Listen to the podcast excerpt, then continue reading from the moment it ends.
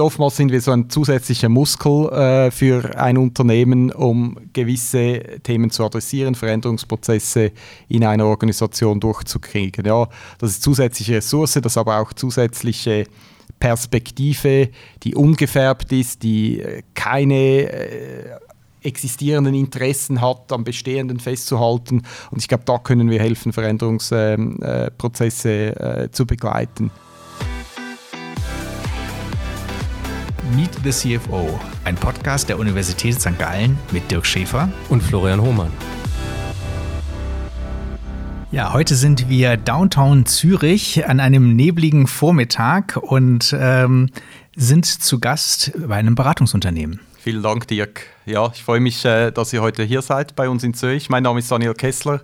Ich bin Senior Partner bei BCG in der Schweiz und leite, leite unser Schweizer Geschäft. Wenn du dich zurückerinnerst, äh, weißt du noch, wann dein Entschluss gereift ist, in die Unternehmensberatung zu gehen? Ja, das war eine ziemliche Reise. Ich ähm, habe den Entschluss Ende 2002 gefasst, recht zufällig. Ähm, ich habe auch an der äh, St. Gallener Universität studiert gehabt. Ich mag mich an eine Vorlesung bei Professor Müller-Stevens erinnern, der hatte damals gefragt, wer will mal in die Unternehmensberatung gehen. Und haben ganz viele meiner Kommilitoninnen und Kommilitonen äh, aufgehalten und gesagt, ja, das sei äh, ein Ziel von ihnen. Ich habe nicht dazu gehört. Äh, ich bin per Zufall dann an eine Veranstaltung äh, von BCG ähm, gekommen und eingeladen worden und habe da das äh, Unternehmensfeld äh, Unternehmensberatung kennengelernt. Und ähm, das war im Sommer 2002, als ich mich, ähm, mir Gedanken gemacht habe, ja, wo soll meine Reise hingehen nach meinem Abschluss und da ist mein Entschluss gereift. Aber was hat denn da jetzt dann äh, den Kick gegeben, dass du dann plötzlich doch gesagt hast, jetzt, äh, das ist meine Welt? Es waren zwei Gründe im Wesentlichen. Das eine, ich habe äh, einiges im Banking-Umfeld gemacht gehabt, äh, noch während meines äh, Studiums, äh, Praktika, und habe eigentlich immer gedacht, dass ich mich dahingehend äh, entwickeln würde. Und äh, da war es der Aspekt, etwas ganz Neues nochmals auszuprobieren, etwas ganz anderes. Ist vielleicht auch etwas vermessen, das so mit zarten 25 Jahren zu sagen. Und zum Zweiten haben mich wirklich die Menschen äh, fasziniert, die ich bei BCG in diesem Prozess kennengelernt äh, hatte. Und, und das war letztendlich der treibende Grund, dass ich gesagt habe, das möchte ich probieren. Jetzt bist du ja immer noch bei BCG. Das sind jetzt lange 17, 18, 18 Jahre. Jahre. Ähm, zum 20-Jährigen, was gibt's denn da? Hm. Da habe ich mir noch keine Gedanken äh, gemacht. Ähm, äh, ich habe früher sehr stark äh, immer vorausgeschaut und vorausgeplant und mir überlegt, ja, was ist äh, zu welchem Zeitpunkt das Richtige. Im Moment denke ich diesbezüglich etwas anders. Ich habe Spaß äh, an dem, was ich mache im Moment. Ähm, ich glaube, dass ich sehr viel äh, mit BCG, mit unserer Organisation hier in der Schweiz bewirken kann. Und deshalb äh, weiß ich noch nicht, was äh, in zwei Jahren dann der Fall sein wird. Wenn wir nochmal an den Anfang zurückgehen. Du hast schon gesagt, du hast auch in der HSG studiert damals. Und so wie ich das verstanden habe, du hast ja auch schon gesagt, du hast bei einer Bank gearbeitet. Du hast während des Studiums dann auch immer gearbeitet und da schon Praxiserfahrung gesammelt, oder? Äh, wie war das denn damals? Weil heute gibt es gerade bei uns im Bachelor immer weniger Studierende, die nebenbei arbeiten. Die engagieren sich sehr viel in Studentenvereinen, mhm. aber es wird wenig nebenbei gearbeitet. War das damals gut vereinbar und hat dir das auch viel gebracht? Es war sehr gut vereinbar für mich. Ich muss dazu sagen, dass ich nach zwei Jahren Studium ein Zwischenjahr gemacht hatte. Ähm, das wäre wahrscheinlich so nach dem Bachelor und wirklich ein Jahr ausgesetzt hatte, um zwei Praktikas zu machen. Eines ähm, in England bei Procter Gamble, das andere in Asien äh, bei einer Schweizer Großbank. Und äh, das ging natürlich einfach. Es war aber für mich wichtig, zu diesem Zeitpunkt raus aus der akademischen Welt, etwas anderes zu sehen, internationale Erfahrungen zu sammeln, zu arbeiten. Und das habe ich dann auch in mein Lizenziatsstudium mitgenommen. Ich habe ähm, während meines Litzstudiums weiterhin äh, quasi parallel dazu gearbeitet und das ließ, ließ, sich zu jener Zeit sehr gut vereinbaren. Ja. Und was waren dann, du hast gesagt, du bist dann zu BCG gekommen, wolltest das erst, also hattest das nicht im Hinterkopf und hast es dann mal versucht. Was waren am Anfang die größten Challenges, als du angefangen hast? Weil du warst ja schon gewohnt zu arbeiten, aber bei anderen Unternehmen, ähm, gab es da irgendwas, wo du dich wirklich umstellen musstest? Ich glaube, das Entscheidende was anders war, ist, dass BCG und die Beratung, glaube ich, generell ähm, ein äh, sehr schnelles, ähm, anspruchsvolles Umfeld ist. Und da muss man zuerst äh, hineinkommen und, und, sich daran gewöhnen. Das ging auch mir nicht anders. Ich musste mich an die Pace hier gewöhnen, äh, aber habe gleichzeitig äh, extrem viel Energie geschöpft aus, eben aus dem Umfeld, das ich vorhin bereits beschrieben hatte, aus den Leuten, aus vielen gleichaltrigen jungen Leuten, die auch von der HSG, von anderen Hochschulen in der Schweiz international zusammengekommen sind äh, und die ich kennengelernt habe. Ähm, bei Beratungen sagt man ja auch immer grow or go oder eben up or out. Ähm, dieses sehr wettbewerbsorientierte Umfeld, ähm, ist das etwas, was dir dann eben diese Energie gibt oder kann das auch mal anstrengend sein? Es kann bestimmt beides. Für mich war es immer mehr Quelle von Energie. Ja, und jetzt muss man sehen, dass wir äh, als Firma auf eine sehr erfolgreiche Geschichte zurückschauen, äh, mit, mit, starkem Wachstum über, über viele, viele Jahre. Und das eröffnet natürlich Möglichkeiten äh, für junge Kolleginnen und Kollegen. Das ist auch heute nicht anders. Und in dem Sinn, glaube ich, ähm, sah ich das nie als Druck oder ich hatte nie dieses Damoklesschwert äh, des Go äh, über mich. Äh, auch wenn jeder, der zu uns kommt, weiß, dass das äh, ein Element äh, sein kann gibt es Phasen in einer Beratungskarriere, wo man ganz viele Dinge gleichzeitig ähm, äh, unter einen Hut bringen muss. Äh, das muss auch nicht nur beruflich sein und deshalb das vielleicht auch mal äh, eher belastend ist, äh, auf jeden Fall. Ich hatte auch solche Phasen. Ähm, ich glaube, da habe ich gelernt, äh, so auf den ja, auf den längerfristigen äh, Mix zu schauen und, und mir zu überlegen, ob das jeweils in jeder Zeit oder meiner Karriere noch stimmt. Ja. Weil zum Beispiel so nach fünf oder sieben Jahren ist ja auch häufig so eine Sollbruchstelle, mhm. weil man dann eben nicht nur gelernt hat, sich schnell in neue Themen einzuarbeiten, sondern weil man dann auch schon Teams geführt hat, Verantwortung zu übernehmen und äh, dann natürlich auch Kunden einen kennengelernt haben, äh, die dann eben eventuell sagen, Mensch, in unserer Organisation würdest du auch passen. Oder aber eben auch vielleicht Headhunter, die sagen, ähm, eben dieses äh, junge Talent wollen wir mal woanders äh, positionieren. War das für dich nie ein Thema? War auch ein Thema, war mehr, mehrfach ein Thema in den gesamten 18 Jahren immer wieder mal. Äh, gab auch durchaus spannende äh, Opportunitäten, die ich mir sehr tief auch überlegt hatte. Ähm, ich habe aber dann mich jeweils immer entschieden, einen nächsten Schritt bei BCG zu machen. Das waren sehr bewusste Entscheide auch für Veränderungen innerhalb von BCG. Nur weil du sagst, nach fünf, sieben Jahren, nach fünf Jahren bin ich für zwei Jahre nach New York transferiert. Und das war so mein Jobwechsel innerhalb von BCG. Ab wann würdest du denn sagen, gab es irgendwann den Punkt, wo du gesagt hast, okay, jetzt will ich wirklich lange bei BCG bleiben und schauen, wie hoch es bei BCG geht? Weil, so wie sich das angehört hat, du hast ja wahrscheinlich nicht von vornherein geplant, als du in die Beratung gegangen bist, ewig bei BCG zu bleiben. Die meisten, die anfangen, planen ein paar Jahre und wollen dann irgendwann auch mal in die Industrie. Gab es diesen Punkt bei dir, wo du gesagt hast, so jetzt bleibe ich und guck, was geht? Nein, das kann ich so nicht behaupten. Es war in der Tat viel eher äh, so eine Reise, eine sequentielle Reise, wo ich mich immer wieder bewusst entschieden habe für BCG und gegen eine, gegen eine andere Option. Und man kann das etwas festmachen eben an solchen Veränderungen. Ähm, New York äh, und der Transfer dahin in den früheren Jahren meiner BCG-Karriere war, war ein Element, dann der bewusste Transfer zurück und zurück in die Schweiz zu BCG und nicht äh, zu einer anderen Opportunität. Ähm, und dann später kamen andere Rollen. Ich habe nie gesagt, so jetzt bin ich an dem Punkt, jetzt will ich hier Partner werden und die nächsten zehn Jahre auf die Karte BCG setzen. Du hast eben gesagt, ähm, ähm, im Studium bei Müller-Stevens äh, wurde eben gefragt, wer will Ihnen die Unternehmensberatung geben und das Echo sei überwältigend gewesen. Wenn man die gleiche Frage heute stellt, ist es nicht mehr ganz so. Es sind also eigentlich Start-ups, die höher im Kurs stehen bei vielen äh, Studierenden. Merkt ihr das? Jein. Äh, in der Tat merken wir, dass ähm, Absolventen von Hochschulen ähm, heute auch mit ganz anderen Opportunitäten liebäugeln. Äh, Startup-Szene, Technologiekonzerne äh, etc. sind da Stichworte. Und gleichzeitig, wenn ich schaue, äh, wie die Qualität und die Anzahl an Bewerbungen äh, sich entwickelt, die wir erhalten, von allen möglichen Fakultäten äh, und Universitäten jetzt in der Schweiz und international muss ich sagen, dass da die Qualität hoch, äh, gleichmäßig hoch ist und wir nicht jetzt das Gefühl haben, ja, Beratung sei plötzlich nicht mehr äh, interessant.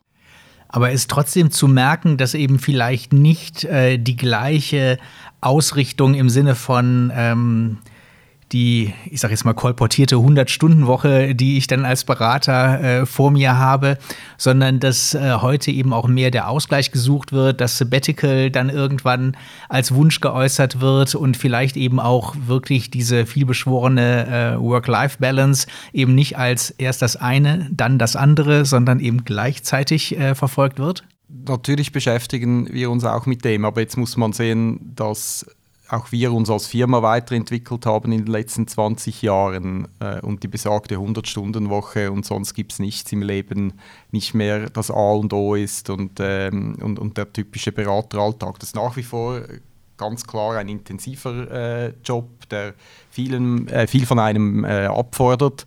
Aber gleichzeitig ähm, gibt es auch hier äh, zusätzliche Möglichkeiten zu engagieren. Wir sind ja glücklicherweise in einer Branche oder projektbasiert. Viele verschiedene Kunden, gerade in den früheren Jahren auch, die es erlaubt, äh, ähm, Zeit rauszunehmen, sich drei Monate in einem Sabbatical etwas anderem zu widmen. Äh, wir sind in einem Unternehmen, wo wir auf den Seniorenstufen nicht überall hundertprozentig an einem Kunden auf einem Mandat arbeiten, die es damit erlaubt, äh, flexible Arbeitszeitmodelle zu ermöglichen, damit zum Beispiel Familie und Beruf unter einen Hut zu kriegen. Und ich glaube, da hat sich BCG massiv verändert äh, in den letzten 20 Jahren. Sonst wären wir in der Tat auch, und das ist, glaube ich, so die Brücke zur Frage von vorhin, auch nicht mehr in der Lage, diese Leute, die wir haben wollen, oder die äh, nicht nur ambitioniert sind und bereit sind, viel zu arbeiten, sondern auch äh, kreativ sind, gute Ideen haben, im Team zusammenarbeiten können, äh, für uns zu gewinnen. Wie war das denn bei dir? Wie hast du das unter einen Hut gebracht? Ja, für mich, ich muss sagen, ich teile da meine Geschichte ganz ehrlich immer so in etwa zwei Kapitel. Ich war sicher mehr der Typ hart arbeiten in meinen ersten äh, Beratungsjahren. Das hat mir Spaß gemacht. Äh, ich habe nicht auf die Uhr geschaut. Das hat für mich damals gestimmt. Ja. Ich war dann in New York, habe da auch ein bisschen eine andere BCG-Kultur kennengelernt und habe kurz nachdem ich von New York zurückgekehrt bin in die Schweiz, äh, ähm, äh, Familie gehabt. Äh, habe heute zwei Jungs äh, und das war für mich so ein ganz entscheidender Moment, oder der die Prioritäten in meinem Leben nicht anders gesetzt hat, aber neu kalibriert, würde ich meinen. Ja. Und ab dem Zeitpunkt war es für mich entscheidend, die beiden Dinge so unter einen Hut zu bringen, dass es für mich stimmt, dass es für meine Frau stimmt, äh, dass ich das Gefühl habe, dass es für meine Kinder stimmt. Ja. Und wie genau würdest du den kulturellen Unterschied zwischen BCG New York, BCG Zürich beschreiben und existiert er heute auch noch genauso? Das ist noch schwierig zu sagen, oder äh, ob der genauso auch noch äh, existiert. Für mich war der entscheidende Punkt zu jener Zeit eigentlich, dass ich aus einem sehr kleinen äh, BCG Schweiz-System hinaus, wir hatten damals nur um eine, ein Gefühl dafür zu geben, rund 60 Berater in der Schweiz, heute sind es äh, fast 300 äh, in, äh, ins New Yorker Büro gewechselt äh, bin, was damals schon 400 Berater hatte. Das heißt konkret, dass ähm, du eine viel breitere Diversität äh, an, an, an Stilen von einzelnen Partnerkollegen, von einzelnen Teams und Industrien äh, erlebst, erlebst. Und für mich war das insofern entscheidend, weil ich da einfach neue Inspiration gefunden habe, als jetzt in diesem etwas kleinen Kosmos BCG Schweiz, der für mich zwar gestimmt hat äh, für eine gewisse Zeit, aber wo ich es dann schon sehr wertvoll fand, ähm, äh, rauszubrechen. Ich glaube, es mag gewisse Unterschiede geben ähm, zwischen einzelnen ähm, Ländern bei BCG. Ich finde das aber äh, noch schwer, jetzt das äh, so einfach auf Stereotypen festzumachen. Ich glaube, man muss da auch etwas vorsichtig sein. Ne? Und wenn du sagst, du hast dann nach New York das für dich ein bisschen noch klarer definiert, wie du Beruf und Privatleben unter einen Hut bringen willst, hatte ich das dann beruflich irgendwie zumindest eine Zeit lang behindert, dass du plötzlich dich ein bisschen mehr aufs Privatleben fokussiert hast oder hast du da schnell die Balance dann gefunden, als du zurück warst? Ich hatte nicht das Gefühl, dass es mich behindert hat. Äh, Im Gegenteil, ich glaube, es hat mir, was man wahrscheinlich von Neudeutsch als Peace of Mind äh, nennen würde, eher, eher mehr Energie gegeben. Und ich meine, ich wusste zu dem Zeitpunkt, ich habe einiges erreicht, mehr als ich mir vorgestellt hatte bei BCG, als ich gekommen bin. Ich habe gedacht, ja, ich probiere das mal aus, oder? Und dann war ich zu dem Zeitpunkt fünf, sechs Jahre bei der Firma. Und in dem Sinn äh, konnte ich, glaube ich, gewisse Dinge viel entspannter angehen und, und einfach schauen, ja, entwickeln sich äh, diese dann auch positiv. Ja. Jetzt hat äh, zumindest früher ja zur Beraterkultur auch ein gewisser Lifestyle gehört, dass eben gerade Uni-Absolventen dann eben wussten, ich werde auf internationale Projekte gestarft, ich kann reisen, ich äh, bin auch in Hotels unterwegs, ich kann äh, Meilen sammeln bei Fluggesellschaften und all das. Durch Corona ist das ja alles sehr stark ins Wanken geraten und wenn man nach vorne schaut, sagen ja eben viele, da wird man auch nicht wieder ins alte Normal zurückkehren. Was hat das jetzt ähm, auch als Anziehungspol für die Beratung, dieser Lifestyle, den man vielleicht eine gewisse Anzahl Jahre dann für sich dann doch als eher attraktiv empfunden hat? Was glaubst du, wird das für Veränderungen bringen? Ja, ich glaube, wie du ansprichst, man muss unterscheiden zwischen der aktuellen Situation und den Monaten, vielleicht ein, zwei Jahren, in denen wir uns im Moment befinden und dem, was langfristig äh, passiert in unserer Industrie. Und in der Tat, im Moment ist die ganze, äh, das ganze Reisen nicht möglich und ich glaube damit, und viele persönliche Interaktionen sind auch nicht möglich und damit äh, eine wichtige Quelle der Energie für unsere Teams, für unsere Berater, eine wichtige Quelle auch, um Beziehungen mit unseren Klienten aufzubauen. Und das ist, äh, weil, das passiert im Wesentlichen schon, schon im persönlichen Dialog. Ich gehe nicht davon aus, dass wir äh, in zwei Jahren, äh, und ich meine, wir wissen ja nicht genau, wie lange jetzt diese Situation uns so begleitet, aber gehen wir mal von anderthalb bis zwei Jahren aus, dass wir in zwei Jahren dann genau in dem Modell weiterfahren, äh, wie wir es jetzt ähm, äh, alle erleben und erleben äh, müssen. Ich gehe davon aus, dass wir zu einem gewissen äh, Grad auch wieder zurückkehren, wieder unterwegs sein werden das verlangen unsere Klienten von uns auch. Äh, die wollen die beste Expertise am richtigen Ort. Unsere jungen Talente wollen internationale Erfahrungen sammeln. Ich glaube, auch das schulden wir ihnen äh, zu einem gewissen Grad, das zu ermöglichen. Und gleichzeitig wird sich ein wesentlicher Teil dessen, was wir jetzt mit relativ hohen sozialen und äh, und, und ökonomischen äh, Kosten gelernt haben, äh, sicher auch niederschlagen in, in unserem Leben. Also ich glaube, wir werden mehr virtuelle Meetings sehen. Wir gehen vielleicht nicht mehr jede Woche zum Kunden, sondern jede zweite. Ich meine, das sind Modelle, ich glaube, da gibt es nicht ein richtiges Modell, aber das sind Modelle und Gedanken, mit denen wir uns jetzt herumschlagen und dann experimentieren wollen, was auch möglich ist, um die verschiedenen Dinge unter einen Hut zu bringen, was unsere Kunden wollen, was unsere jungen Mitarbeitenden äh, wollen, um sich schnell und, äh, zu entwickeln und die Erfahrung zu haben, wegen der sie in die Beratung gekommen äh, sind und um letztendlich auch einen Beitrag äh, zur Nachhaltigkeit äh, zu leisten sowohl äh, ökologisch, aber auch zur Nachhaltigkeit ähm, äh, dieses Berufs, oder? Also wenn du plötzlich nur noch jede zweite Woche am Montagmorgen früh aufstehen musst und irgendwie einen 5 Uhr Flieger oder 6 Uhr Flieger, 5 Uhr gibt es glaube ich heute nicht mehr, zumindest in Zürich, steigen musst äh, und zwei Stunden länger schlafen kannst, dann hat das, äh, glaube ich, auch einen, einen ganz äh, positiven Nebeneffekt. Ja. Du hast eben gesagt, dass eben gerade dieses ähm, Mitmenschliche oder dieses Persönliche und ähm, Vertrauen auch bei Klienten zu gewinnen oder auch gerade bei Neuen überhaupt erstmal zu zeigen, wer man ist und äh, für was man steht, dass das jetzt sehr stark äh, eingeschränkt nur möglich ist. Äh, wie löst ihr diese Herausforderung? Stützt ihr euch da vor allen Dingen auf euer Alumni-Netzwerk dann ab? Also ich glaube, es gibt so drei Komponenten, die es da zu sagen gibt. Erstens, rund zwei Drittel unseres Geschäfts kommt aus sehr langjährigen Kundenbeziehungen. Äh, und ich meine, wir haben in dem Sinne nicht ein Bestandesgeschäft, aber wir haben Relationships, die Bestand haben und äh, wo wir über Jahre dieses Vertrauen und dieses Verhältnis aufgebaut haben. Und das verschwindet nicht von einem Tag auf den anderen, nur weil wir uns jetzt nicht mehr physisch sehen, sondern per Videocall oder per Telefon. Ja, und ich glaube, da konnten wir jetzt auch in den letzten Monaten zeigen, dass, ähm, dass wir diese Klienten weiter unterstützen konnten. Alumni spielen eine wichtige Rolle, das ist eine große Community äh, weltweit äh, bei BCG und mit denen versuchen wir natürlich sowieso einen sehr engen Dialog äh, zu halten. Die ähm, helfen uns sehr stark äh, an die richtigen Themen zum richtigen Zeitpunkt äh, zu kommen.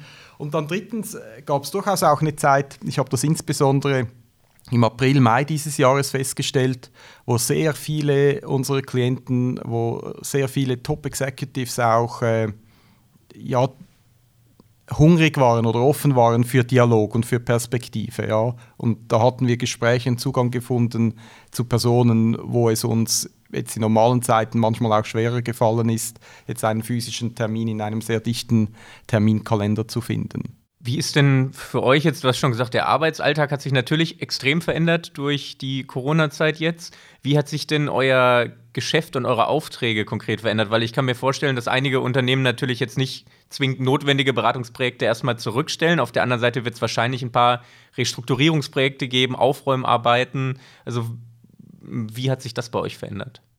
Ja, auch da kann man nicht ganz pauschalisieren. Ähm, und es ist noch spannend, äh, wie sich das jetzt in diesem Jahr niedergeschlagen hat. Also zum einen hat sich der Themenfokus etwas verändert, das ist äh, ein Stichwort, das du angesprochen hast. Zum zweiten sehen wir einen viel äh, eine viel stärkere Bandbreite, wie es einzelnen Branchen geht. Ja?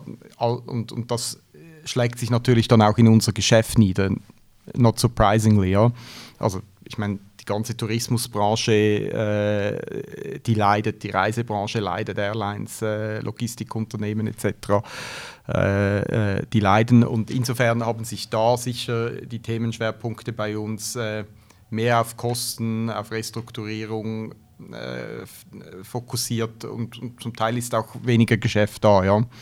Und andere Branchen, äh, die florieren weiterhin, oder? Auf einem ganz anderen äh, Ende des Spektrums äh, haben äh, die, die, die Biopharma- Unternehmen weltweit wenig gelitten unter der aktuellen Krise und, und treiben weiterhin ihre operativen, ihre strategischen Projekte vor, äh, voran, wie sie das in normalen Zeiten äh, auch tun. Und dazwischen gibt es ganz viele Graubereiche. Und in dem Sinn sind wir gut durchs Jahr gekommen, aber mit einem eben deutlich größeren Spread, ähm, äh, was, ähm, äh, was die Performance einzelner Sektoren und Industrien anbelangt und mit einer äh, etwas Veränderung von, ähm, von, von Themenschwerpunkten. Du hast äh, eben erwähnt, dass eben Banken auch schon vor Eintritt der BCG bei dir ein Thema waren. Und wenn man bei dir ins LinkedIn-Profil geht, dann sieht man ja auch, du warst, glaube ich, mal für Wealth Management hier bei BCG äh, verantwortlich. Wenn du die Fintechs anschaust, die ja jetzt in den letzten zwei, drei Jahren doch ähm, wirklich verstärkt auf den Markt gekommen sind und auch durchaus in ihren jeweiligen Segmenten Marktanteile gewinnen, wie siehst du diese Entwicklung äh, bezogen eben auf unsere klassischen Banken, äh, die ihre riesigen Infrastrukturen haben? Äh, und damit meine ich nicht nur die Filialen, sondern auch die IT-Ausstattung, die natürlich auch organisch gewachsen ist, wo man jetzt nicht so schwuppdiwupp umspringen kann auf neue Lösungen. Ist das, äh, also siehst du die klassischen Banken tatsächlich in einem schwierigen Verteidigungskampf?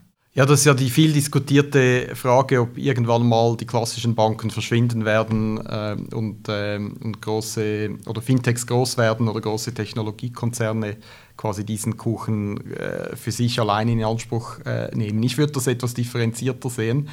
Also ich glaube, was die Fintechs machen, äh, ist, dass sie sehr rasch Innovation an den Markt bringen, zu den Kunden, viel näher auch an den Kunden sind, äh, als, als viele der großen äh, Häuser, die etwas träger da unterwegs sind.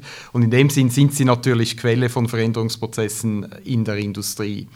Ich glaube, zweitens, was wir sehen, ist, dass Fintechs insbesondere dort stark sind, wo sie ganz äh, äh, spitz definierte Value Propositions äh, an den Markt äh, bringen können und typischerweise auch in Lösungen äh, im, im, im, mehr im Retail-lastigen Geschäft, im, im Kleinkundengeschäft, äh, äh, Zahlungsverkehr, Retail-Konten etc. Ja. Ähm, und ich glaube, und, und, das eben auf sehr gute Art und Weise machen, komplett digital oder, oder hybrid, wie wir heute sagen würden, oder größtenteils äh, digital und nur dort, wo nötig und Value-Adding äh, mit einem persönlichen Element verknüpft. Ich glaube, die Banken können stark davon lernen und ich glaube auch jene Banken, die es schaffen, einzelne Elemente von, ähm, von, von solchen Value Propositions in ihr Geschäftsmodell zu überführen, indem sie versuchen, das selbst zu entwickeln, indem sie Partnerschaften eingehen, indem sie potenziell solche Fintechs akquirieren, die werden gewinnen können. Ich glaube aber gleichzeitig gibt es auch eine große Menge an sehr komplexen Bedürfnissen äh, bei äh, Bankklienten. Das sei im Vermögen- und Privatkundengeschäft äh, sei das äh, erwähnt, das kann äh, bei äh, komplexen Firmenkunden der Fall sein. Und da erachte ich es weniger wahrscheinlich, dass äh, morgen ein Fintech kommt und jetzt plötzlich da den großen Kuchen abgrast. Was wir generell, wenn ich noch einen Punkt kurz erwähnen äh, kann, sehen, ist, dass natürlich durch diese ganze Entwicklung die Transparenz im Markt über Preise, über Leistungsangebote massiv gestiegen ist und das zu einem Margendruck in der Industrie führt und sich Banken wirklich viel mehr bemühen müssen, als das vielleicht in der Vergangenheit äh, gewesen war, um die Preise, die sie für ihre Dienstleistungen den Klienten verrechnen, auch zu rechtfertigen. Würdest du denn jetzt sagen, Banken müssten besser werden im Innovieren, um da wieder auf Augenhöhe zu kommen? Oder müssen sie besser werden im Partnering, indem man eben sagt, ich mache es nicht selber, sondern ich suche mir den richtigen Partner? Ich glaube in beidem und darüber hinaus insbesondere eben in der Fragestellung, ja, was mache ich selber, wo kann ich selbst Innovation leisten, wo traue ich mir das zu, wo habe ich die Fähigkeiten oder kann mir diese aufbauen und wo bin ich besser bedient, die richtigen Partnerschaften einzugehen, in den richtigen Ökosystemen mitzuspielen. Ich glaube, das ist die entscheidende Frage, viel klarer zu unterscheiden, wo spiele ich mit und was überlasse ich anderen und erschließe ich mir eben durch Partnerschaften.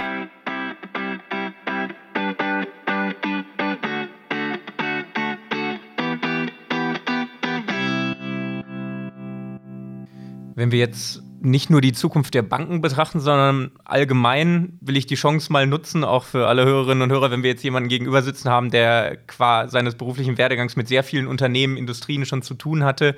Ähm, wie würdest du denn vielleicht erstmal kurzfristig gefragt und später noch längerfristig in den nächsten Jahren unsere wirtschaftliche Entwicklung sehen? Wie kommen wir, wie lange wird uns das beschäftigen, was jetzt aktuell passiert ist? Und wie kommen wir da alle zusammen wieder raus? Werden wir bald in eine Rezession rennen oder wie ist da dein Eindruck in den nächsten Jahren, was so wirtschaftlich passieren wird? Ja, das ist natürlich etwas Kristallkugellesen im Moment, gerade zu der Zeit, wo wir fast keine Visibilität haben, wie lange uns ähm, Covid-19 noch beschäftigen wird, wie lange es geht, bis wirklich ein Impfstoff äh, approved sein wird und, äh, und wir der Pandemie ähm, Herr werden, wenn ich das mal so sagen ähm, darf ich gehe schon davon aus, äh, dass uns äh, die aktuelle Situation äh, noch einige Jahre beschäftigen wird, ähm, dass wir zum einen weitere Verwerfungen wirtschaftlicher Natur sehen wird, werden. Ich meine, in der Schweiz haben wir uns mit sinnvollen, auch staatlich unterstützten Programmen jetzt auch Zeit gekauft. Die Frage ist, wie lange wir das durchhalten wollen, wie lange wir das durchhalten können, wie lange es auch Sinn macht, das durchzuhalten. Oder eine gewisse Strukturbereinigung wird, ähm, denke ich, unausweichlich äh, sein. Das ist ein Punkt. Das Zweite ist, das Ganze hat, wie ich es gerade erwähnt habe, viel Geld gekostet. In dem Sinn wird uns das Jahre noch beschäftigen, um äh, einfach irgendwie das Geld, das wir jetzt ausgegeben haben, wieder zu verdienen, ja, von staatlicher Seite, oder? Und quasi die aufgebauten Staatsschulden hier wieder, äh, wieder, äh, wieder abzubauen. Ich bin aber jetzt, ich möchte auch nicht ein zu düsteres Bild äh, malen. Ich glaube, die Welt hat auch gezeigt aus anderen Krisen, die Schweiz insbesondere auch, dass sie relativ rasch auch wieder Tritt fassen kann, ähm, äh, wenn, wenn mehr Klarheit ist. Und ich meine, die entscheidende Frage ist ja für mich, was heißt das jetzt für, für einzelne Unternehmen, äh, um, um erfolgreich durch diese Zeit äh, zu gehen. Und das ist das, was wir in erster Linie machen. Oder? Wir beraten Unternehmen, wir beraten nicht die Gesamtvolkswirtschaft. Und für einzelne Unternehmen würde ich meinen, heißt es halt sehr stark in Szenarien zu denken, oder? Zu sagen, unter einem negativeren Szenario, was heißt das, was sind wirklich die entscheidenden äh, Programme und Punkte, Themen, die ich verfolgen muss. Was heißt das in einem positiveren Szenario? Es zeigt sich auch in unseren Studien, dass gerade in Zeiten, wo es viele Verwerfungen am Markt gibt, die schwierig sind, dass gut aufgestellte Unternehmen, die ihre Hausaufgaben gemacht haben und dann auch mit einer gewissen ja, Boldness äh, durch diese schwierigen Zeiten navigieren, dass die es schaffen, in den Zeiten Marktanteile zu gewinnen, ihre Profitabilität zu steigern und dann gestärkt aus einer Krise rauszukommen. Ich glaube, das sind spannende Phänomene. Ja. Kannst du das irgendwie an mal kann man das an generischen Punkten festmachen, was für dich solche gut aufgestellten Unternehmen sind? Weil mir kommen jetzt direkt viele Punkte in den Sinn, aber hast du da konkret ein paar Charakteristika, die du sagen würdest, das sind gut aufgestellte Unternehmen, die kommen gut durch so eine Krise? Ja, es sind Unternehmen, die finanziell äh, gesund sind. Es sind Unternehmen, äh, die sich ähm, selbst immer wieder hinterfragen, ihr Geschäftsmodell äh, hinterfragen und über Innovation äh, nachdenken. Es sind Unternehmen, die äh, es schaffen, ähm, äh, Top-Talente für sich zu gewinnen äh, durch ähm, agile Arbeitsmethoden, indem dass sie einen Beitrag auch äh, für die Gesellschaft als breiteres äh, liefern. Ich glaube, das sind Dinge, die wir sehen, wo sich auch ähm, statistisch gewisse Zusammenhänge nachweisen lassen, dass das Unternehmen sind, die wir als erfolgreich betrachten. Und wenn wir jetzt noch mal optimistischer in die Zukunft schauen, jetzt mal in die etwas fernere Zukunft noch, ähm, wir alle haben wahrscheinlich auch ein paar Megatrends im Kopf, wo sich die Gesellschaft hin entwickelt. Was sind denn so für dich die größten Veränderungen, Trends, Chancen, wo wir so in den nächsten 10, 15 Jahren, wo sich unsere Gesellschaft hin entwickelt, unsere Wirtschaft? Ähm, was sind da große Veränderungen, auch vielleicht große Chancen, die du siehst in der Zukunft? Ich glaube, die ganze Thematik rund um Digitalisierung und das ist ja so ein breites äh, Themenfeld, äh, birgt noch massive Chancen äh, für Unternehmen und jetzt hier sicher auch wieder der Link, äh, insbesondere auch äh, für eine Ökonomie wie die Schweiz oder mit äh, überdurchschnittlich qualifizierten Menschen, die hier leben und arbeiten, mit einem Standort, der seit Jahrzehnten bekannt ist für Innovation und, ähm, dass wir da immer einfach äh, eine, oder mit Hochschulen, die sich da, da auch auszeichnen. Und ich glaube, da ist das Themenfeld sehr, sehr breit, oder? Ähm, äh, von Artificial Intelligence, äh, Advanced Analytics, äh, eben neue Wert, äh, Value Propositions äh, durch digitale Kundenerlebnisse auf der Biotech-Seite, ähm, äh, die neuesten Entwicklungen und Forschungen. Und da schaue ich eigentlich recht zu, zuversichtlich in die Zukunft. Jetzt kommen die Volkswirtschaften ja auch äh, unterschiedlich schnell aus äh, dieser Situation wieder raus. Und äh, man sagt eben, äh, China ist da jetzt weiter, war noch als Erste betroffen. Müssen wir jetzt auch mit einer internationalen ME-Welle rechnen, beispielsweise, dass äh, chinesische Unternehmen sich äh, in Europa einkaufen? Wir gehen generell davon aus, dass sich äh, die MA-Aktivität äh, steigern wird, jetzt gerade aus der Krise heraus. Das haben auch andere größere Krisen gezeigt, dass man immer so im Nachgang, sobald etwas äh, Licht am Horizont da ist oder klar ist, wie sich die, ähm, die Situation entwickelt, dass dann eben stark aufgestellte Opportun äh, Unternehmen ähm, die Opportunität suchen, um, um, um, um Zukäufe zu machen. Du sprichst China, Europa an, das ist sicher eine Achse. Ich würde es aber nicht nur auf das reduzieren. Ich glaube, wir werden Konsolidierung in einzelnen Branchen in Europa sehen. Wir werden vielleicht transatlantische Transaktionen sehen. Da, da habe ich durchaus eine viel, vielschichtigere Perspektive darauf. Die Frage ist ja immer, wer ist der beste Eigentümer? Ja. Und äh, wir bleiben jetzt mal trotzdem bei dieser einen Achse äh, China-Europa. Äh, da sind ja schon unterschiedliche Kulturen, die dann auch aufeinandertreffen. Ähm, ich weiß nicht, hast du das irgendwo schon mal mitgemacht, also mal erlebt eben, was bedeutet es, wenn man tatsächlich beim Eigentümerwechsel auch einen echten Kulturwechsel mitmacht? Also nicht jetzt an der Achse China-Europa, aber ich habe äh, Transaktionen begleitet, internationaler ähm, äh, Natur die verschiedene Geografien inklusive Südostasien, Südamerika beinhaltet äh, haben. Und das ist in der Tat äh, ist eine wahrscheinlich der herausforderndsten Fragestellungen. Ich meine, ein Business Case und Synergien, die lassen sich relativ einfach realisieren. Äh, Kosten optimieren, das kriegt man typischerweise hin. Ja, das braucht Zeit, das braucht harte Maßnahmen, Umsetzungsstärke aber das ist jetzt äh, nicht das Anspruchsvollste. Das Anspruchsvollste in einer Transaktion und insbesondere in einer Integration, also wenn aus zwei Unternehmen ein neues Unternehmen entstehen äh, soll und das nicht einfach nur ähm, ein, ein, ein, Finanzholding ist, ähm, ist, äh, ist diese kulturelle Integration. Ja. Und daran scheitern viele der Transaktionen dann letztendlich auch. Wie macht man es also richtig? Ich glaube, man muss versuchen, eine, eine gemeinsame neue Kultur zu definieren und nicht einfach versuchen, ein Unternehmen quasi in die existierende Kultur des akquirierenden Unternehmens äh, äh, zu überführen. Ja. Und da geht es sehr stark, glaube ich, um Sinnstiftung. Ja. Warum macht es Sinn, dass ein Unternehmen zusammenkommt? Äh, warum stehen wir jeden Morgen in einem Unternehmen auf und versuchen das Beste zu an unseren Produkten für unsere Klienten etc. zu machen. Oder? Also dieses Stichwort Purpose, was ja auch sehr viel diskutiert wird, ich glaube, kann ein massiver Enabler sein in solchen Transaktionen, um eben Menschen dann aus ganz verschiedenen Geografien diesen Sinn zu geben und, und, und diese Perspektive auch, warum man jetzt eben nicht A oder B ist, sondern C neu. Ja. Dann hast du gerade eben die Digitalisierung angesprochen, auch als eben ein Trend, den du äh, siehst und auch gerade viele, sag ich mal, schon anspruchsvolle Konzepte zitiert, wie Artificial Intelligence und so weiter. Ähm, in unserem Umfeld, wenn wir uns so mit CFOs unterhalten, dann äh, klar haben die alle das irgendwo auf der Agenda, aber noch sehr unspezifisch. Und die Dinge, die eher konkreter werden, sind dann alle Dinge, die einen äh, sofortigen Quick-Win irgendwie nach sich ziehen. Also irgendwie ähm, Effizienzsteigerung, Automatisierung, Robotics. Also eher diese äh, Themen. Ähm, was glaubst du, wann kommen wir ähm, in diese Welt hinein, die du auch zitiert hast, mit äh, künstlicher Intelligenz, die uns an vielen Punkten weiterhelfen soll?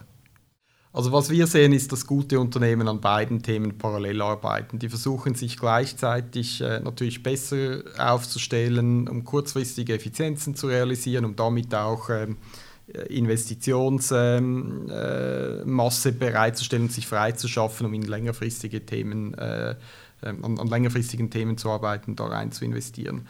Gleichzeitig arbeiten die aber schon auch an der längerfristigen Agenda, eben wie kann ich Daten sinnvollerweise nutzen, Daten, die ich typischerweise schon im Unternehmen habe, wie kann ich die anreichern mit Daten, die es äh, in, in der Welt gibt, die ich dazu kaufen kann, die ich mir erschließen kann? Und wie kann ich dann daraus Grundlagen erstellen, die zu besseren Entscheidungen verhelfen. Ja, ich, glaube nicht, dass Artificial Intelligence oder das ist ja immer so umgangssprachlich, ähm, meint man dann, dass irgendjemand anders diese Entscheidungen einem abnimmt. Ja, daran glaube ich weniger. Ja, aber es geht darum, besser vorbereitet äh, zu sein, um solche Entscheidungen zu treffen, viel tiefer analytisch vorbereitet zu sein, um abzuschätzen, was heißt ein Szenario A versus ein Szenario B, was muss man noch berücksichtigen.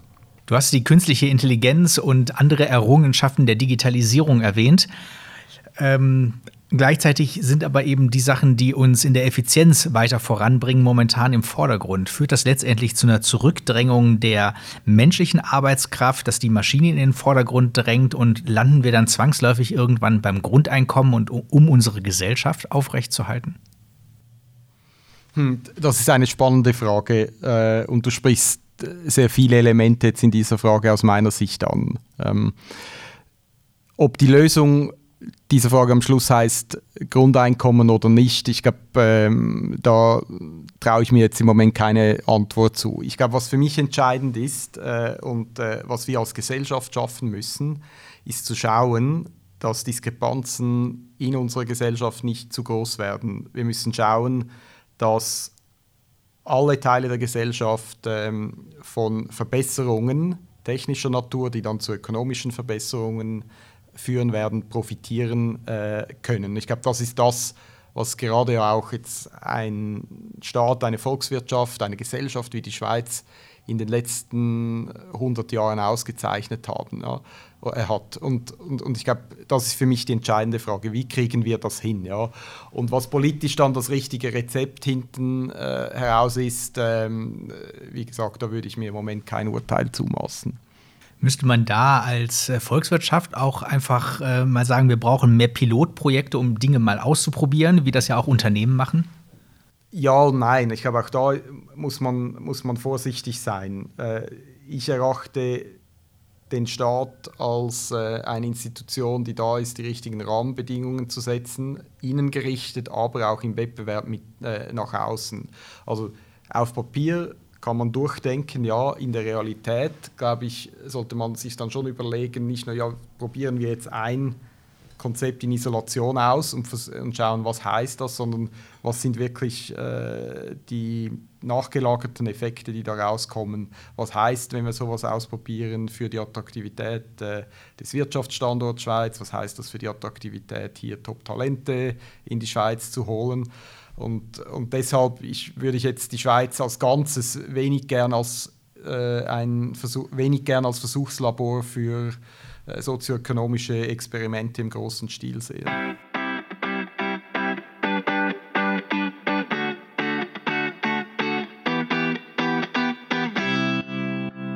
Ich würde jetzt ganz gerne nochmal den Bogen zurückspannen, konkret auf die Beratungsbranche und damit dann das Berufliche auch dann gleich abschließen. Ähm, haben wir auf das große Ganze geschaut. Wir haben aber, glaube ich, hoffentlich auch viele Hörerinnen und Hörer, die sich einfach den Podcast aus Interesse anhören und gar nicht so viel über die Beratungsbranche an sich wissen und vielleicht nur hin und wieder davon in der Zeitung lesen, wenn Berater kritisiert werden, wenn es mal einen kritischen Artikel gibt. Ähm, was würdest du konkret sagen, was macht ein Strategieberater, ein Unternehmensberater überhaupt und was ist konkret der Mehrwert, den ihr schafft? Warum seid ihr wichtig für unsere Volkswirtschaft? Wir leben ja in einer Zeit, die sich schneller bewegt als je, in der es neue Entwicklungen äh, gibt äh, technologischer äh, Art, wo sich ähm, die geopolitischen Verhältnisse äh, rasant verändern, äh, entlang ganz verschiedener Achsen. Oder auch da ist, das, äh, ist die Situation komplexer geworden als vielleicht noch vor 20 oder 30 Jahren. Und ich glaube, da sehen wir, dass viele Unternehmen ähm, sich schwer tun, zum Teil auch durch diese Zeit äh, durchzunavigieren und äh, all das äh, bei ihnen auf die Agenda zu bringen und dann zu implementieren. Und ich meine, wo scha schaffen wir Wert? O unser Purpose ist, äh, ich habe vorhin über Purpose gesprochen, unlocking the potential of those who advance the world. Jetzt, das kann man sehr breit natürlich sehen. Ja. Aber letztendlich geht es uns darum, Unternehmen zu helfen, Gleiche trifft auch auf äh, die Kolleginnen und Kollegen zu, die wir bei uns haben, oder? Eben ihr Potenzial zu entfalten, äh, der Gesellschaft äh, zu helfen, auch durch unsere anderen Engagements besser zu werden, sich verbess äh, verbessern zu können. Ja. Und warum könnt ihr das besonders gut und warum brauchen großer Konzern, große Konzerne, mit denen ihr ja arbeitet, die auch sehr viele Fachleute intern haben, warum brauchen die euch noch zusätzlich? Ich meine, das kann man auch wieder unterschiedlich beantworten. Wahrscheinlich spielen alle Effekte ein bisschen zusammen. Erstens, oftmals sind wir so ein zusätzlicher Muskel äh, für ein Unternehmen, um gewisse Themen zu adressieren, Veränderungsprozesse in einer Organisation durchzukriegen. Ja, das ist zusätzliche Ressource, das aber auch zusätzliche Perspektive, die ungefärbt ist, die keine äh, existierenden Interessen hat, am Bestehenden festzuhalten. Und ich glaube, da können wir helfen, Veränderungsprozesse äh, äh, zu begleiten. Zweitens bringen wir hochdiverse Teams zu unseren Kunden. Diversität äh, in Bezug auf verschiedene Qualifikationen, Backgrounds, Diversität, äh, Diversität auf, in Bezug auf andere Dinge. Und ich meine, auch da wissen wir heute, dass diverse Teams zu besseren Resultaten kommen als, äh, als Teams, die äh, sehr eindimensional ähm, äh, orient, äh, oder aufgestellt sind. Ja. Und drittens haben wir in den letzten Jahren Expertise aufgebaut, ähm, schnell aufgebaut in Bereichen, die heute hochrelevant sind. Digitalisierung, wir haben Data Scientists äh, bei uns, wir haben Leute, die insbesondere äh, erfahren sind in diesen kulturellen Veränderungsprozessen, über die wir vorhin etwas gesprochen haben, oder die Purpose auskennen. Und äh, da schaffen es große Konzerne gar nicht immer in schneller Zeit diese Qualitäten und diese Capabilities bei ihnen selbst auch aufzubauen. Und da können wir helfen. Mit dem Ziel, dass das nachher in einem Unternehmen ebenfalls vorhanden ist und wir uns auch wieder zurückziehen können. Ich habe vor ein paar Wochen hat ein ehemaliger Berater bei LinkedIn so ein Meme geteilt, was ziemlich viral gegangen ist ähm, über die Beratung, das viele relativ lustig fanden. Da hat er gesagt, die typische Karriere eines Beraters in der Beratung ist, ich bastle schöne Slides, ich lasse schöne Slides basteln und ich verkaufe schöne Slides an Kunden und sage ihnen, dass die ihnen helfen. Und jetzt hast du ja alle Karriereschritte bei der BCG in der Schweiz durchlaufen. Äh, stimmt das so oder wie würdest du sagen, was ist der Fokus jeweils ähm, Schritt für Schritt? Was hat sich für dich im beruflichen Alltag verändert und wie ist dein Job jetzt wahrscheinlich komplett anders als am Anfang? Was hat sich da verändert in deiner Zeit? Also Slides sind ein unter vielen Kommunikationstools, ja. Das ist das und nicht mehr. Es hilft, Gedanken zu illustrieren und zu kolportieren. Bin nicht mal sicher, ob Slides das beste Kommunikationstool äh, äh, sind. Wir versuchen und ich persönlich versuche je länger, je mehr weniger mit Slides zu arbeiten. Ich glaube, ein echter Dialog, äh, äh, manchmal auch ein gut geschriebenes, kurzes Memo trifft Gedanken äh, viel mehr auf den Punkt. Ob eine Präsentation schöner ausschaut oder weniger schön oder mehr Slides hat oder weniger Slides, bestimmt nicht den Wert von unseren Engagements und unseren Projekten. Ich glaube, den messen wir an dem, was wir letztendlich an Veränderungen in Organisationen zurücklassen entlang der Themen, die wir diskutiert haben. Oder? Also findet da wirklich eine Verbesserung äh, der Performance statt? Äh, findet eine kulturelle Veränderung statt, die nachhaltig ist, die nicht damit zu tun hat, äh, dass ein BCG-Team in der Organisation sitzt und irgendwie das stützt. Ja. Mich würde noch interessieren, wie jetzt eigentlich dein Tag aussieht. Was sind denn da so die Blöcke, in die man deinen Tag so normalerweise einteilen könnte?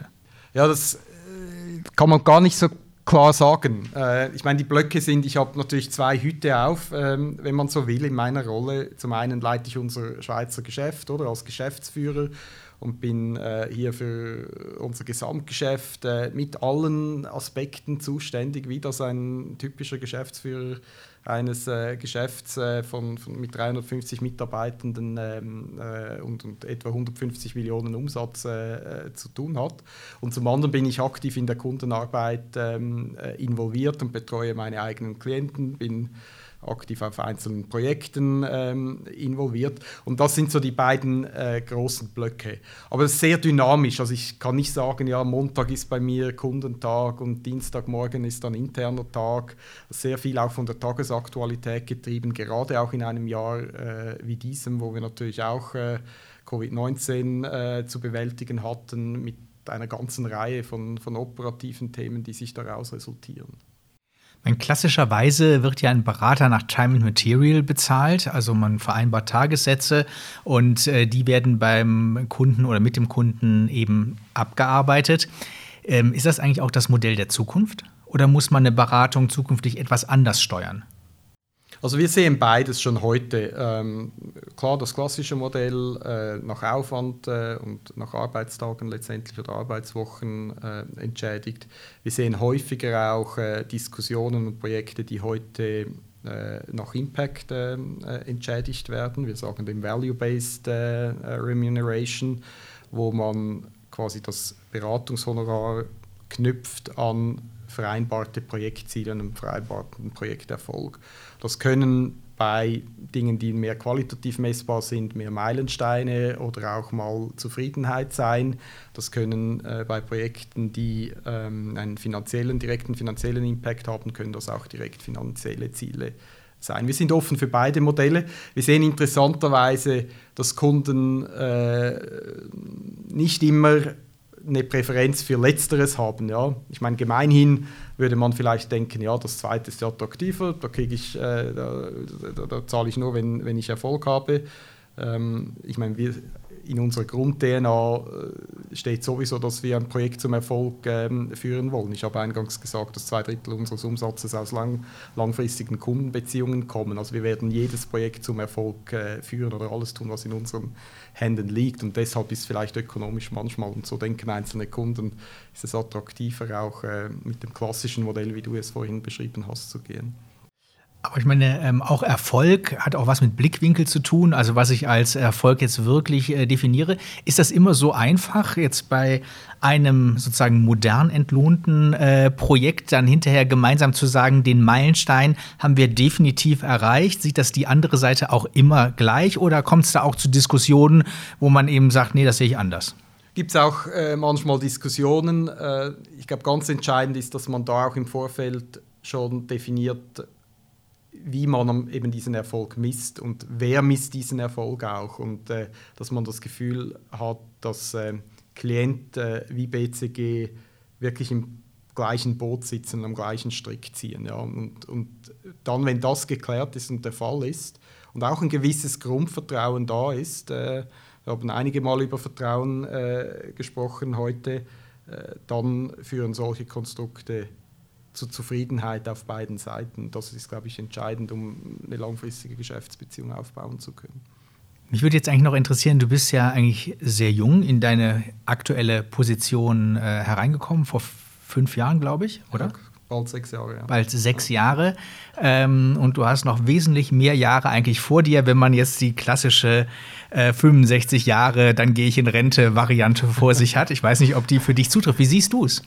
Ja, ich habe äh, vorhin mal gesagt, ich denke nicht 20 Jahre voraus oder so. Äh, das ist auch aktuell der Fall. Ähm, mein Mandat bei BCG in der Schweiz wird, wie alle Mandate, die man bei BCG hat, wird, äh, wird so ein Ablaufdatum haben. Das sind äh, Rollen, die man typischerweise sechs, sieben Jahre äh, innehält. Und dann wird für mich ähm, so ein, ja, ein Zäsurpunkt sein, wo ich mir überlege, ja, was ist das nächste? Wo will ich die Zeit, die dann frei wird, wo will ich die äh, investieren? Das kann in einer anderen Rolle sein bei BCG, das kann äh, äh, potenziell auch in verstärktem Fokus wieder auf zusätzliche Klienten sein, vielleicht wird wieder etwas Internationales darauf. Ich habe mir darüber noch keine Gedanken gemacht und möchte mir dann die Zeit nehmen, äh, wenn, äh, wenn es soweit ist. Aber ist ja dann bald soweit, wenn du sagst, du kommst jetzt ins sechste Jahr und die Rolle ist eben ungefähr für diesen ja. Zeitpunkt vorgesehen? in einem Jahr nochmal sprechen. Ah, das machen wir natürlich äh, super gerne. Aber ist bei euch die Kultur, also ich nehme mal die Uni als Beispiel. Äh, Thomas Bieger war sechs Jahre Rektor und ist jetzt quasi zurück ins Glied getreten, also wieder in Anführungszeichen normaler äh, Professor in seinem Fachgebiet. Ähm, das ist in unserer Kultur drin. Ist das in eurer Kultur auch drin oder muss eigentlich the next big thing kommen? Nein, das ist in unserer Kultur auch drin, gerade eben was äh, Leadership-Rollen innerhalb von BCG anbelangt. Ich glaube, das zeichnet äh, uns auch aus. Ähm, niemand äh, kann sich und wird sich dadurch zu wichtig nehmen über seine äh, Position. Wir machen das und ich äh, erfülle diese Rolle hier in der Schweizer Partnergruppe äh, im Auftrag der Partnergruppe. Ja. also in der Literatur würde man wahrscheinlich über Servant Leadership äh, äh, sprechen. Ja. Es geht nicht um die Person Daniel Kessler, sondern es geht darum, wie bringen wir BCG äh, weiter voraus. Und, und deshalb ist das ein zentrales Element unserer Kultur, zusammen auch mit der Tatsache, dass wir im Vergleich, glaube ich, auch zu anderen Häusern eben punktuell auch jüngeren Kolleginnen und Kollegen schon die Möglichkeit geben, sehr früh wichtige, verantwortungsvolle Rollen einnehmen äh, zu können für eine gewisse Zeit. Und dann ist auch wieder Zeit, äh, quasi da den Stab äh, zu übergeben. Und auch wenn das vielleicht dann in dem Moment für den einen oder anderen ähm, nicht nur einfach ist, sage ich mal, ist es richtig, weil es kommt ein frischer Spirit rein, es kommen wieder neue Ideen rein und wir sind ja in einem Geschäft, wo wir uns ständig neu erfinden müssen und am Ball bleiben. Wir können es uns nicht erlauben, erlauben uns zurückzulehnen. Ja. Aber im hierarchischen Sinne wäre das ja dann nicht mehr up or out, sondern es wäre down or out. Äh, unsere Hierarchie bewegt sich ja nicht über, äh, über äh, diese Leadership-Rollen in erster Linie, sondern über, äh, über den klassischen Pfad, den man bei BCG äh, durchläuft, oder? Vom Associate zum Consultant, Projektleiter, irgendwann mal äh, Managing Director und Partner und dann Managing Director und ähm, Senior Partner. Und in dem Sinne ist das auch aus dem Gedanken, wie ich es vorhin skizziert habe, ähm, Schweizchef zu sein bei BCG, äh, ich bin primus inter pares. Ja. Macht es dir denn noch Spaß? Ja, sehr viel. Ja. Um jetzt den Komplex abzuschließen, ähm, wir haben ja auch wahrscheinlich sehr viele Studierende, junge Hörerinnen und Hörer hier im Podcast. Und häufig, sehr häufig wird die Frage gestellt, die will ich jetzt nicht genauso stellen, was man mitbringen muss, um bei BCG anfangen zu können. Mich würde ein bisschen mehr interessieren, wenn ich mir jetzt als junger Mensch überlege, soll ich in die Beraterbranche, ja oder nein? Welche wie muss ich als Typ aufgestellt sein, damit mir das überhaupt Spaß macht? Also, was für eine Art Mensch ist dafür geeignet, Berater zu sein und darin glücklich zu werden? Oder auch wenn ich vielleicht ein sehr intelligenter Mensch bin, aber ich habe gewisse Eigenschaften, ich wäre vielleicht in einer anderen Branche viel besser aufgehoben. Also was glaubst du, wie muss ich aufgestellt sein, damit mir die Beratung Spaß macht und ich da dann Karriere machen kann und Spaß dabei habe? Ich würde das an drei Dingen festmachen. Das eine ist, glaube ich, ähm, die Fähigkeit, konzeptionell zu denken und verschiedene Problemstellungen äh, rasch durchstrukturieren äh, äh, zu können und mit, äh, mit, mit, äh, mit, Lösungsansätzen äh, aufzukommen. Ja? Und eben auch eine gewisse Betonung auf verschieden. Oder? In der Beratung kommt man sehr rasch mit sehr vielen verschiedenen neuen Themen dann auch in Berührung. Und da die Fähigkeit und das Interesse, sich da rasch einarbeiten zu, zu wollen, ist sicher einer dieser Punkte. Äh, der zweite Punkt, ähm, eine gewisse Kreativität, eine äh, Eigenständigkeit in der Denke. Ähm, ich habe äh, vorhin über die Diversität gesprochen. Ich meine, eines unserer essentiellen Elemente unseres Beratungsprozesses sind nach wie vor unsere Case-Team-Meetings. Ja, das hat schon 1963 mit äh, Bruce Henderson, unserem Gründer, gegeben, wo das Team zusammenkommt, vom jüngsten Associate bis zum Most Senior Partner der auf dem Team arbeitet und brainstormt über, was ist die richtige Lösung für diesen Klienten in dieser Situation. Ja. Und da äh, musst du von Tag 1 an äh, musst du mitdiskutieren können und eine eigene Perspektive haben können. Und das Dritte, neben all diesen intellektuelleren Fähigkeiten, ganz entscheidend ist die Freude am Umgang mit Menschen, äh, Ideen verkaufen zu können, diskutieren zu können. Ähm, also wenn, wenn das Ziel ist, in erster Linie rechnerisch gewisse Dinge ähm, äh, oder analytisch gewisse Dinge äh, durch, äh, durchzuexerzieren und dann aber äh, diese nicht irgendwie im breiteren, ähm, im breiteren Umfeld eben auch im Kontakt mit Klienten, mit Organisationen dort zu verkaufen, dort, äh, dort mit den Leuten zu, zu, arbeiten, dass das klientenspezifisch ist, äh, dann äh, wird das nicht funktionieren. Dann gibt es sicher andere Branchen, die geeigneter sind. Ja.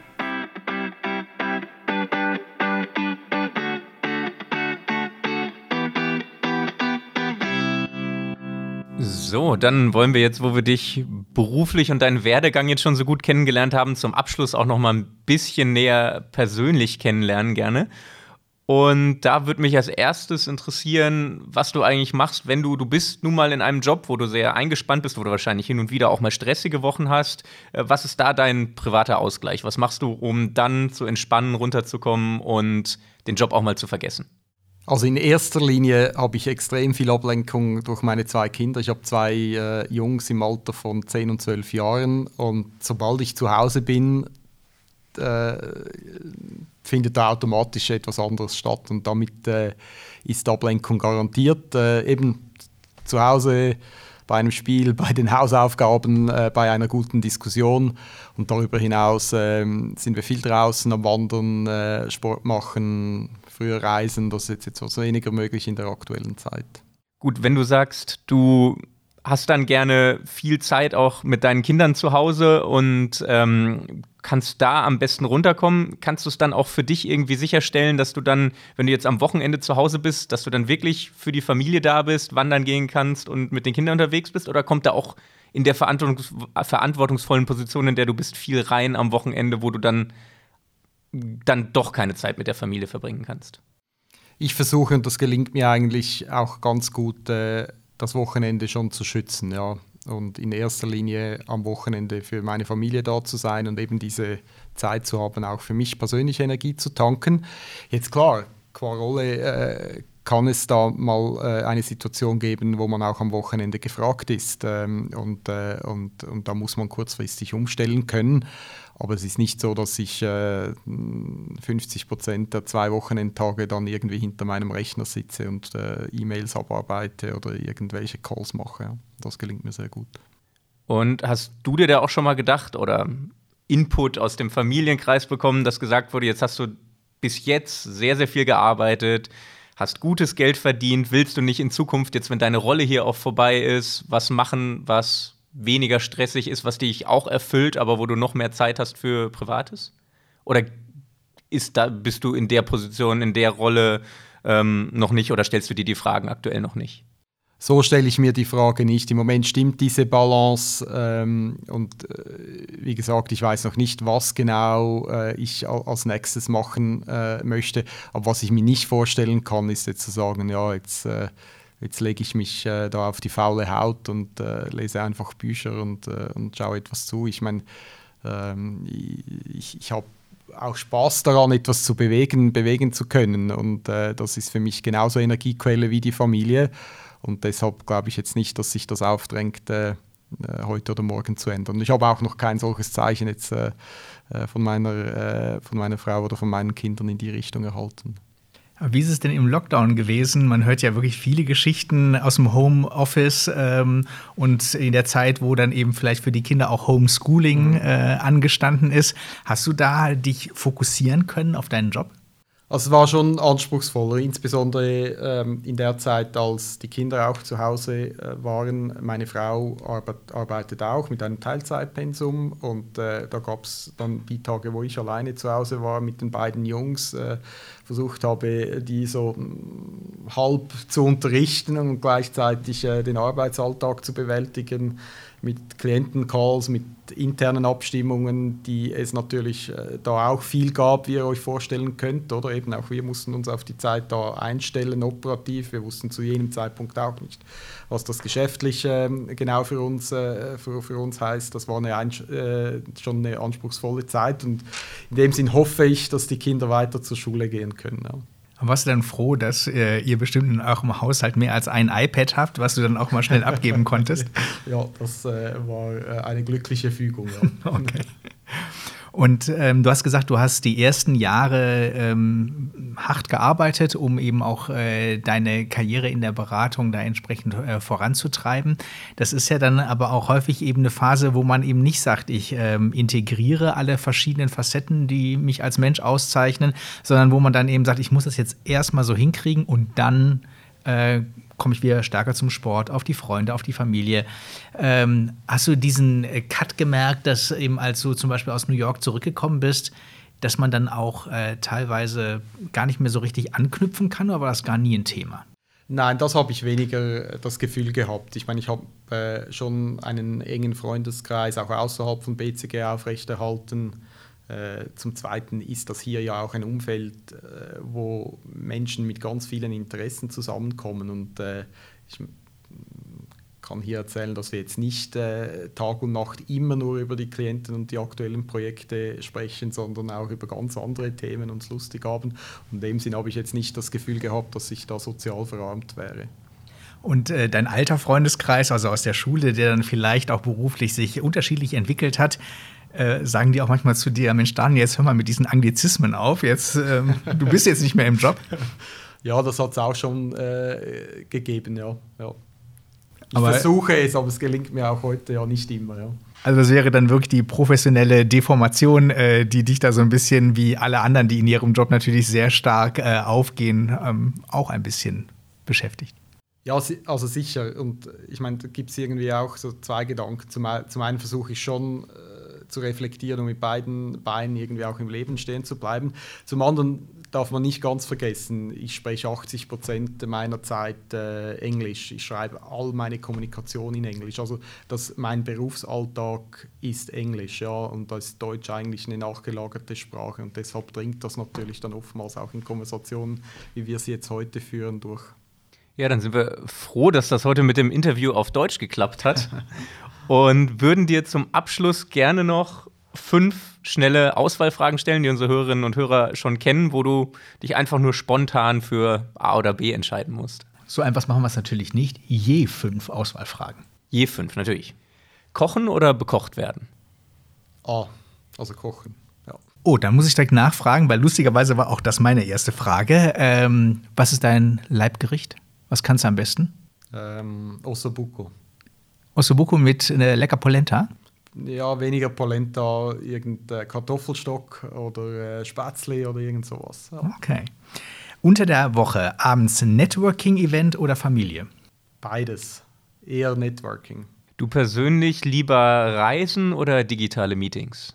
Lieber persönliche Meetings. Und wenn es Reisen heißt, dann gehört Reisen dazu. Swissness oder Globalisierung? Globalisierung.